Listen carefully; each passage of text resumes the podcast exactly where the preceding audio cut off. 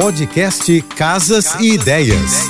Dicas de arquitetura e design para decorar sua casa com Manu Miller. Oferecimento: liquidação muda tudo Casa Shopping. Descontos de até 50%. Aproveite. Ela está entre os nomes mais respeitados da decoração no Brasil. Mais do que competente, a carioca Paula Miller torna sonhos em realidade, ou melhor, em ambientes que antes só existiam no imaginário dos clientes. Nessa entrevista exclusiva para o podcast Casas e Ideias, Paula fala sobre sua carreira, profissionais em que se espelha e, claro, sobre dicas e tendências do nosso querido mundo da arquitetura e decoração que a gente ama, né? Paula, bem-vinda ao Casas Ideias. Um prazer conversar com você mais uma vez. A gente se encontrou no passado e estou adorando que você voltou esse ano também. Obrigada pelo convite mais uma vez. Estamos aqui. E vamos lá para nossas respostas. Paula, quando e como optou pela arquitetura? Bom, desde os meus seis anos eu já dizia que ia ser arquiteta. Não sei se eu vim com esse dom, com essa missão. Acho que sim. É, nunca tive dúvidas em relação ao que eu queria fazer. Então, sempre foi arquitetura, não tive dúvidas nenhuma em relação à minha escolha, não tive aquela crise da adolescência, né, para escolher a profissão, sempre quis ser arquiteta.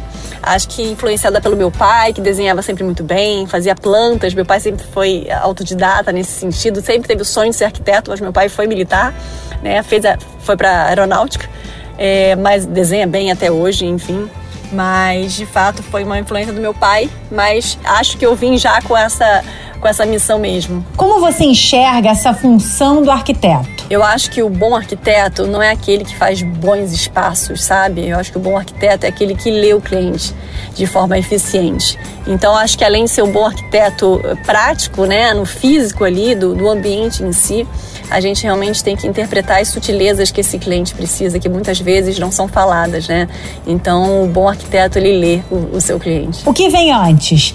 A função ou a forma? É claro, né, que quando a gente associa função e forma, a gente chega no nosso ápice. Mas se eu tiver que escolher entre função e forma, com certeza função. Para mim a função é sempre primordial. O desejo do cliente, ele sempre sempre vai predominar em relação às minhas escolhas. O que não se deve fazer em um projeto arquitetônico? O que não deve ser feito em um projeto arquitetônico é não escutar o cliente, né? O cliente vem com desejo, vem com vontade. Eu acho que o nosso principal objetivo realmente é realizar esses sonhos do cliente cliente. Então, não fazer, sem dúvida nenhuma, é não escutar o cliente. Que critérios usa para suas indicações? Suporte, dimensão, cor? Hoje em dia, né, com a realidade virtual, a gente tem feito projetos cada vez mais realistas a ponto de fazer a compreensão do cliente ficar muito clara, né, em relação ao projeto. Então, as minhas indicações são sempre baseadas nesse projeto, muito bem feito, muito bem claro, o que ajuda muito no entendimento do cliente. Então, é um conjunto mesmo de dimensões, de cores, de organização de distribuição do espaço. O cliente consegue enxergar o projeto como um todo. Quais suas grandes referências na arquitetura nacional e internacional? Referência na arquitetura nacional, Kogan, incrível.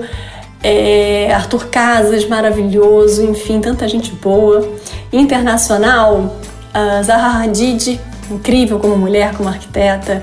Libeskind me marcou muito na faculdade. Uh, enfim, poderia citar vários, mas vou destacar esses agora nesse momento. E vem cá, onde você busca inspiração para os seus projetos? Pode parecer até bobagem, mas a minha maior inspiração nos projetos é a minha intuição. Tem uma vozinha que vem dentro de mim, me dando conselhos, me dando dicas. É, essa é a minha maior inspiração, a minha intuição. Aquela pergunta clássica, Paula: é possível decorar sem gastar muito? E por onde começar e no que vale a pena investir? Um bom mobiliário tem o seu custo, né? Fato, mas também dura muitos anos. Então a gente tem que pensar em, em, em investir em, em, coisas que realmente durem e que compensem o investimento feito, né? Então dá para fazer uma boa decoração e se investir muito? Dá mas talvez ela não dure tanto, talvez ela seja mais temporal, né? Eu gosto muito de investir em itens atemporais é, no sentido da durabilidade, no sentido de é, menos informação, que você realmente consiga fazer uma transição de projeto, de casa, enfim, e você consiga levar esses produtos muitas vezes assinados. Então gente tem o seu preço, não são baratos, mas se você fizer uma contagem em relação aos anos que você fica com aquele móvel, acaba compensando muito. O que você considera bom e mau gosto? Mau gosto para mim é ostentar. Eu acho isso brega, acho tão desnecessário nos tempos de hoje, principalmente, né? Então, bom gosto é você usar o que você gosta, o que você quer, investir na medida certa, não pensando nos outros, mas pensando em si próprio. Paula, você defende que os arquitetos deveriam explorar mais a identidade brasileira sem copiar tanto o design europeu e americano? Nossa, eu parto muito dessa premissa de que o brasileiro tem que ter o ar brasileiro de fato, né?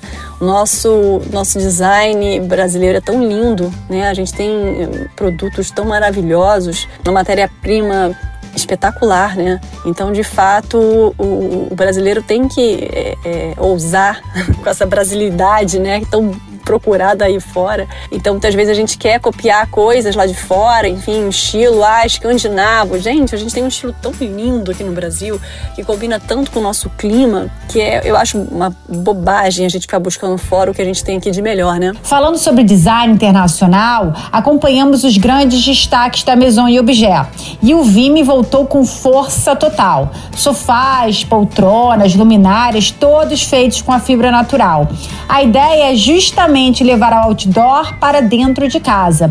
O que você acha disso? Nessa fase pós-pandemia, né, a gente continua ainda observando nos projetos esse desejo, né, do cliente de atrair o que é belo, o, o que vem, o que remete à natureza, né, esse exterior versus interior ainda continua muito ativo.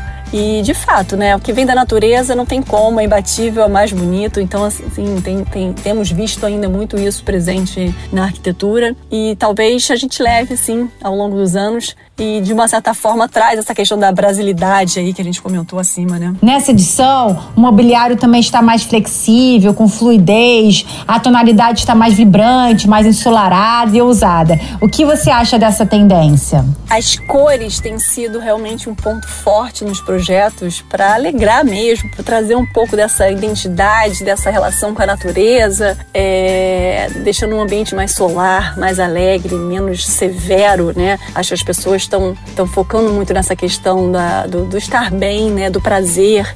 E a cor traz muito essa alegria. E as, as formas orgânicas, de uma certa forma, também trazem essa questão, né? Da fluidez, do, dos espaços integrados. Então é uma tendência que eu acho que veio para ficar de fato. E outra tendência que vimos na Maison foi as sobreposições de tapetes. Eu particularmente adoro. Como fazer essas sobreposições sem errar? Sobreposição de tapetes, quais são as vantagens, né? Você não precisa de tapetes enormes, até para lavar mesmo. Hoje em dia tem tantos tapetes bacanas, você pode até lavar em casa, né? Então, assim, sobreposição te permite isso. Tapetes menores que combinem, que conversem, dão alegria, dão a leveza é, e são mais dinâmicos, né? Então é mais fácil de trocar, mais fácil de limpar, mais fácil de, de, de, de enfim, de, interagir ali com o ambiente. Eu, eu também adoro. A liquidação Muda Tudo Casa Shopping é aquele momento de dar um up no visual da casa. Paula, são todas as lojas com descontos de até 50%. Está imperdível. E aproveitando essa oportunidade, qual dica você daria para transformar um ambiente mais moderno, versátil e mutável? Ah, uma dica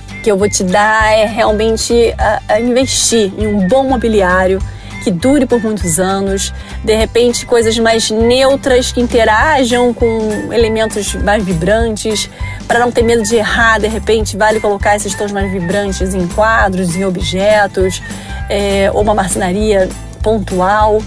É, eu acho que a minha, a minha dica é essa: invista em bons elementos que podem durar muitos anos. Paula, muito obrigada. Eu adorei o nosso papo. E você que está nos ouvindo, não fique de fora dessa. Em um único dia, ou seja, em algumas horas, você muda todo o astral do seu lar, porque a sua casa merece o melhor. Corre, porque a liquidação acaba dia 28 de fevereiro. Beijos e até o nosso próximo Casas e Ideias. Você ouviu o podcast Casas e Ideias. Dicas de arquitetura e design para decorar sua casa com Manu Miller.